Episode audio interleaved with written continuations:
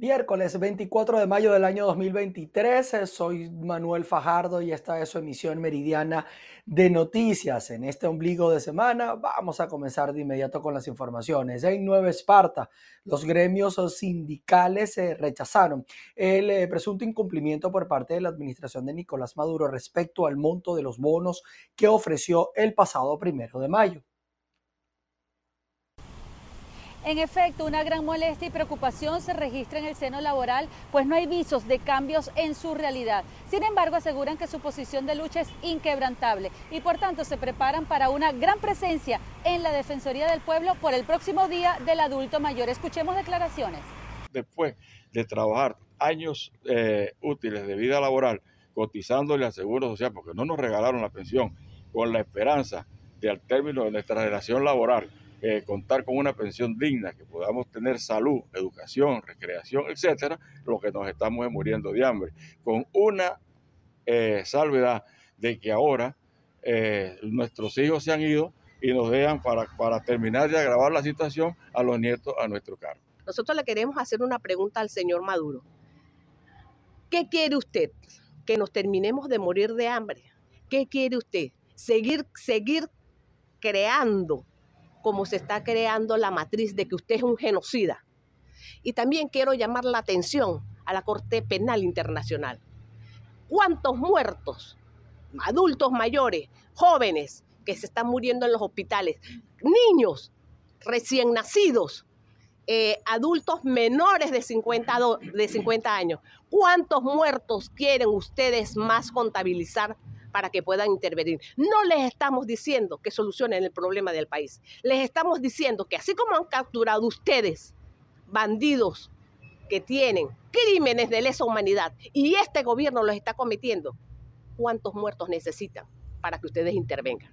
No para levantar la crisis de nosotros, porque aquí estamos luchando los de tercera edad, porque como lo dijo mi antecesor, nuestros hijos se han ido y los que quedamos aquí luchando somos los mayores los mayores y los más jóvenes. Entonces, ¿quieren ustedes seguir contabilizando más muertos para que ustedes puedan intervenir y decir que este presidente que tenemos es un genocida, no solamente de adultos mayores, sino de neonatos? La insistencia de la dirigencia sindical respecto al tema de la salud es por los señalamientos recientes del el aumento de fallecimientos de recién nacidos en el Hospital Central de Por la Mar, precisamente a un mes de la intervención del sistema de salud en el marco de la crisis humanitaria nacional. Desde la isla de Margarita, Ana Carolina Arias y trabajadores de la empresa de distribución de gas en el estado Sucre denunciaron que la compañía supuestamente les adeuda una importante suma de dinero a más de 200 trabajadores. Además, aseguran que carecen de los beneficios laborales. Gracias por el contacto. Efectivamente, a más de 200 trabajadores de la empresa de distribución de gases de la región, Sucregas, se les adeuda más de mil dólares. Además, denunciaron que no cuentan con la vestimenta adecuada para realizar sus labores, seguro HCM ni servicios médicos en caso de algún accidente laboral. Hoy en estos momentos ya han transcurrido ya unos nueve meses y aún no hemos tenido respuesta de la deuda. Así que, señor gobernador, el llamado es usted, porque el compromiso que usted tomó es con los trabajadores. Vamos a tener palabras serias en los asuntos y no que se nos sigan violando los derechos laborales como lo están haciendo aquí su comitiva laboral, que están haciendo una mala gestión de trabajo, tanto de trabajo como políticamente, están gestionando una labor no muy buena dentro de la empresa. También le hago un llamado para retomar los compañeros que se encuentra ahorita en las plantas, algunos compañeros trabajándole sin bota, sin un par de guantes, sin un par de lentes, dispuesto, señor Gilberto Pinto, dándole la cara al pueblo a esos trabajadores, dispuestos a que suceda un incidente con uno de ellos. ¿Y dónde lo vamos a meter si tampoco tenemos un HCM, un médico donde pueda ocurrir un, un trabajador? Entonces, señor Gilberto Pinto, Vamos a ponernos los zapatos y vamos a ponernos las pilas y hacer las cosas como es debido. Si no pueden, con esta empresa, entreguenla. Porque ya usted tiene la empresa ya como del 2019 hasta la fecha y aún la, la gestión de trabajo y políticamente esto es un desastre. Este es el aporte informativo que podemos ofrecerles a esta hora desde este estado del oriente del país. Reporto para ustedes Andrea Fabiani. Personal de salud en el estado Carabobo exige a la Defensoría del Pueblo que actúe como intermediario para que las autoridades de Insalud en la región den respuesta a las solicitudes relacionadas con los procesos administrativos de jubilaciones y también el pago de prestaciones sociales. Gracias por el contacto que lo establecemos desde el Estado Carabobo. Los trabajadores de la salud exigieron una vez más al patrono explique los fundamentos usados para el cálculo de cada trabajador. Nos encontramos en la Defensoría del Pueblo ante la necesidad de dar respuesta al proceso de jubilación y de prestaciones sociales que se está desarrollando en este momento por parte de las autoridades de Insalud y el Ministerio de Poder Popular para la Salud. Vamos a exigir con un documento que en este momento se responda ante lo que es un proceso totalmente viciado, a puerta cerrada, que se está desarrollando en dentro de Insalud y que no han dado respuesta a favor de nosotros los enfermeros. Es por ello que aspiramos que en la Defensoría del Pueblo se haga eco a este reclamo, que acudan todos los que son los funcionarios de Insalud y que nos den respuesta a toda esta cantidad de enfermeros, que son más de 250 que aspiran un proceso de jubilación digno y por supuesto no abandonar el tema del salario porque sabemos que en el 2023 el presidente de la República, Nicolás Maduro, no decretó salario. No hay en consecuencia incidencia sobre los contratos colectivos, sobre el pago de las prestaciones sociales y por eso que nosotros la lucha del tema salarial la vamos a seguir ejerciendo con reclamos, con demandas, con denuncias, porque en este momento prácticamente se ha quedado sin prestaciones sociales a los trabajadores del país. El Colegio de Enfermeros en el estado Carabobo exigió una vez más revisión en los procesos de jubilaciones, pago de las prestaciones sociales y salarios suficientes. Desde el estado Carabobo, región central de Venezuela, reportó para ustedes Ruth Laverde.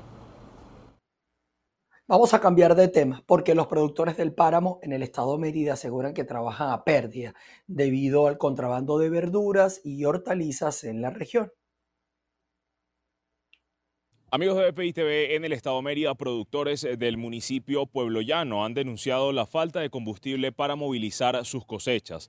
Además, diferentes problemas que también se presentan para los trabajadores del agro andino. Escuchemos las declaraciones. De manera que nosotros este, tenemos un problema muy grave. No llega gasolina, muy poca. Eh, hace un mes que no llegaba y solo llegaron 10 mil litros, donde hay entre unos 5 mil motos registradas más de 5 mil vehículos, si echaron un día no alcanza ni día litro.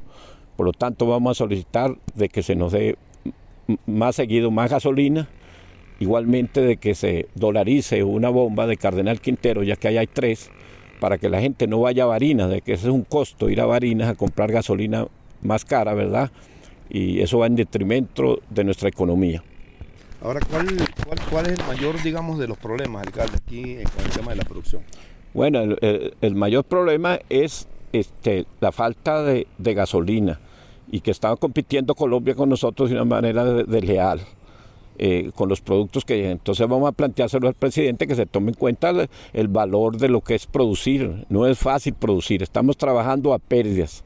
Es parte de la crítica realidad que desde hace algunas semanas los productores del campo merideño vienen realizando con respecto a la falta del combustible. Desde el Estado Mérida, José Gregorio Rojas, BPI TV.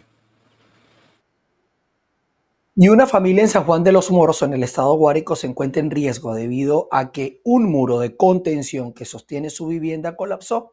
Esto provocado por las recientes lluvias. Jorge González está en esta vivienda y nos amplía la información y nos muestra las imágenes. Adelante.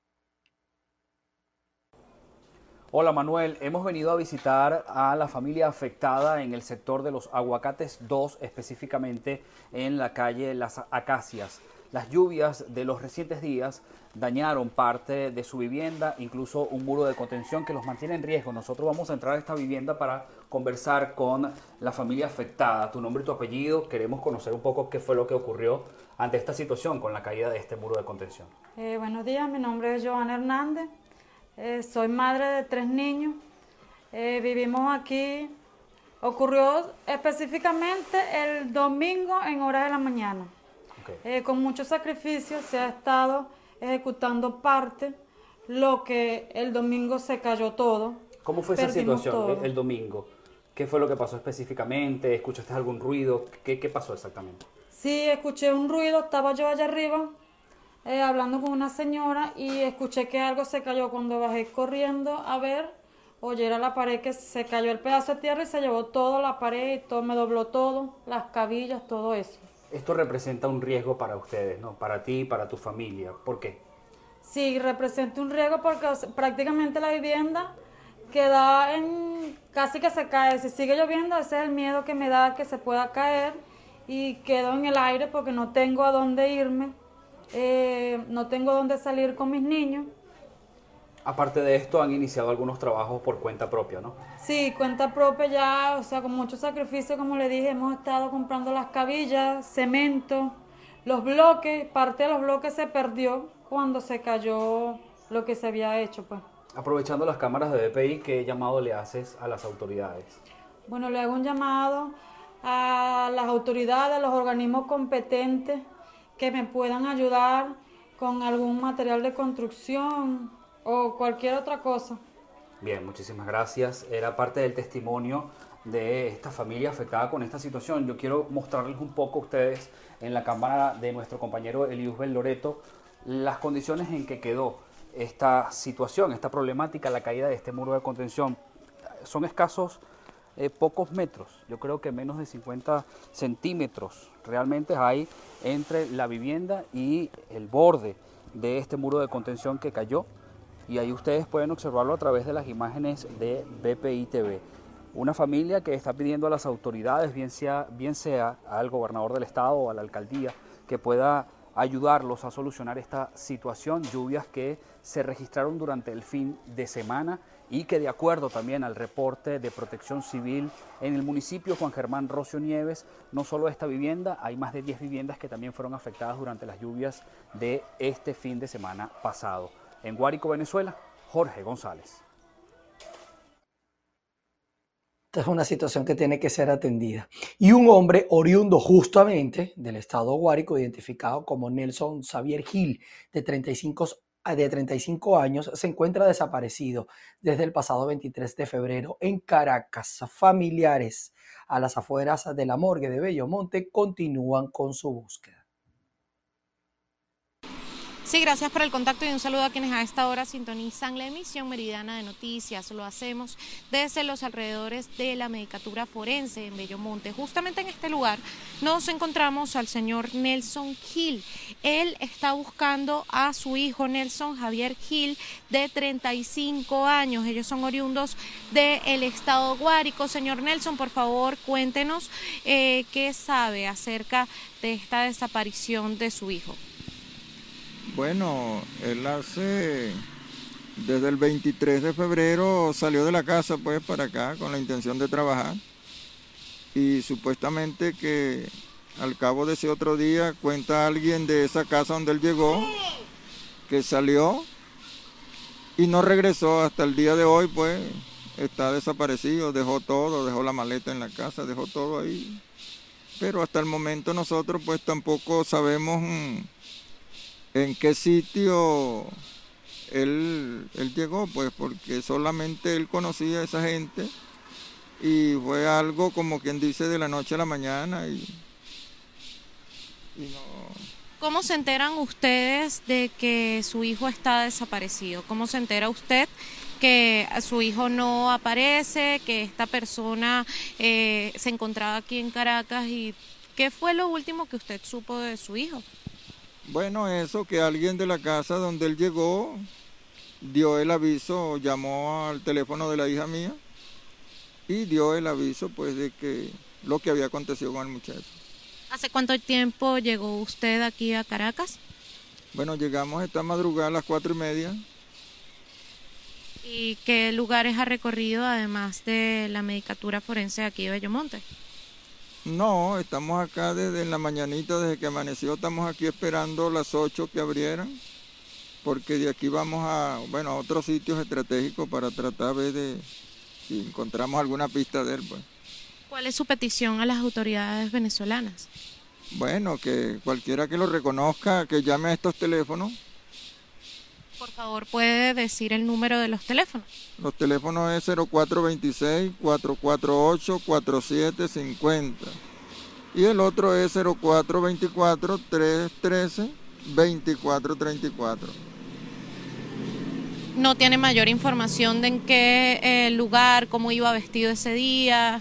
No, en realidad él salió creo que con un blue jean y un suéter, pero de, del resto no sabemos porque él se vino de madrugada.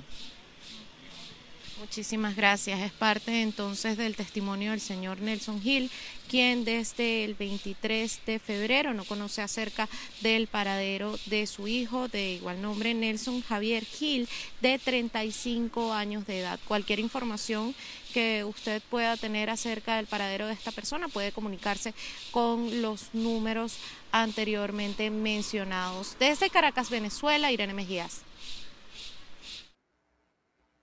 Y en el estado Trujillo, a las, orillas, a las orillas del río Motatán, fue localizado el cadáver de una mujer. Las autoridades realizan las investigaciones pertinentes para dar con las causas de esta muerte. Saludos, gracias por este contacto. En materia de sucesos, comentarles un hecho bastante lamentable ocurrió en el municipio Valera y es que fue localizada muerta una mujer de 31 años de edad, identificada como Andreina Rivas, quien vivía en el sector Los Sin Techo de la Floresta en el municipio Valera. Fue hallada muerta a orillas del río Motatán, específicamente en la zona industrial. El cuerpo científico penal y criminalístico llegó al sitio también la Policía Regional y los bomberos para realizar el levantamiento del cadáver. Según algunos familiares, la mujer habría salido de su casa hace algunos días, no sabían nada de ella y luego al saber la noticia fue identificada en la morgue del Hospital Central de Valera. La mujer indican que realizaba oficios del hogar, deja dos hijos, se desconocen las causas de su muerte. La policía científica se encuentra investigando, realizando la autopsia pertinente para determinar las causas de este lamentable hecho ocurrido en el municipio Valera para descartar algunas de las hipótesis. Su cuadro familiar está bastante consternado, incluso familiares y vecinos del lugar identifican a la persona como una mujer trabajadora y de su casa. Desconocen qué pudo haber ocurrido en este lamentable hecho en la región. Nosotros estaremos atentos de lo que ocurra para llevarles a ustedes la información. Reportó a ustedes desde el estado Trujillo, Mayra Linares. Y un grupo de migrantes instaló carpas al norte de México, sin embargo fueron desalojados por las autoridades. Veamos el informe. Las autoridades desalojaron un improvisado campamento de migrantes en el norte de México. Decenas de personas, en su mayoría venezolanas, se habían instalado afuera del ayuntamiento de Ciudad Juárez. Unos 120 de ellos aceptaron ser reubicados, pero medio centenar se resistió a dejar sus casas de campaña, por lo que unos 50 policías llegaron al lugar y empezaron a desmontar las carpas. Llegó la policía municipal a sacarnos a la fuerza, porque ellos tienen orden hasta de pegarnos si no nos movemos. Se está dando una alternativa mejor en otro lugar, a 300 metros, en donde va a estar eh, totalmente adecuado con baños, electrificación, se tiene aire acondicionado, se tiene para tomar bebé, bueno, beberos con eh, agua. Entre los migrantes existe resistencia ante las autoridades de Ciudad Juárez, luego de que en marzo pasado decenas de ellos fueran detenidos y llevados a un centro de detención migratoria.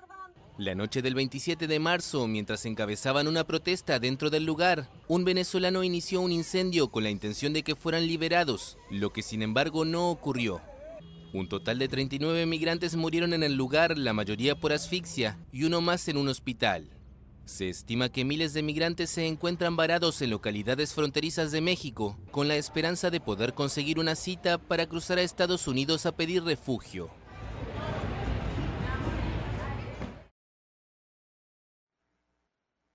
En otras informaciones que tienen que ver con temas migratorios, les contamos además que la ciudad de Nueva York, en los Estados Unidos, se pidió a un tribunal que suspenda temporalmente la norma que le obliga a dar alojamiento a toda persona sin techo. Una medida legal en la cual obligó a la ciudad a dar alojamiento a más de 70 mil inmigrantes en 10 meses. Y esto, por supuesto, ha llevado al límite los recursos de eh, la ciudad de Nueva York. El flujo de inmigrantes saturó los albergues públicos y la ciudad está pagando miles de dólares a diario a cada uno de los 150 hoteles que al menos han servido para darle techo eh, a las familias eh, que tienen integrantes también a niños y adultos solteros. Nos vamos a Suiza, donde el alto comisionado de las Naciones Unidas para los Derechos Humanos, Volker Turk, manifestó su confianza en que la suspensión del cese al fuego en Colombia sea un eh, retroceso únicamente temporal. Uh, Me reuní con el presidente Petro y con la vicepresidenta y con distintos miembros del gobierno. Apoyamos absolutamente y de todo corazón la iniciativa de paz total. Ah, Sabíamos, creo que todos los que conocen Colombia saben lo difícil que es este proceso siempre lo será, incluido el presidente. Este es un intento rocoso de unir al país y de sanar al país.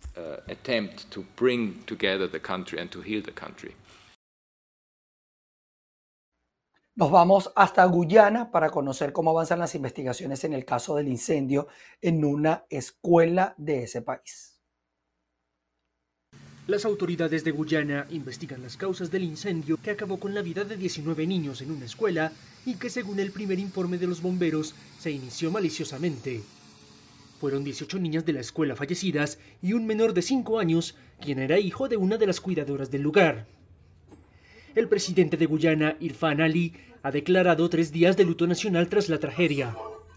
Las autoridades, entre tanto, señalaron que la investigación concluirá rápidamente y se darán a conocer los resultados.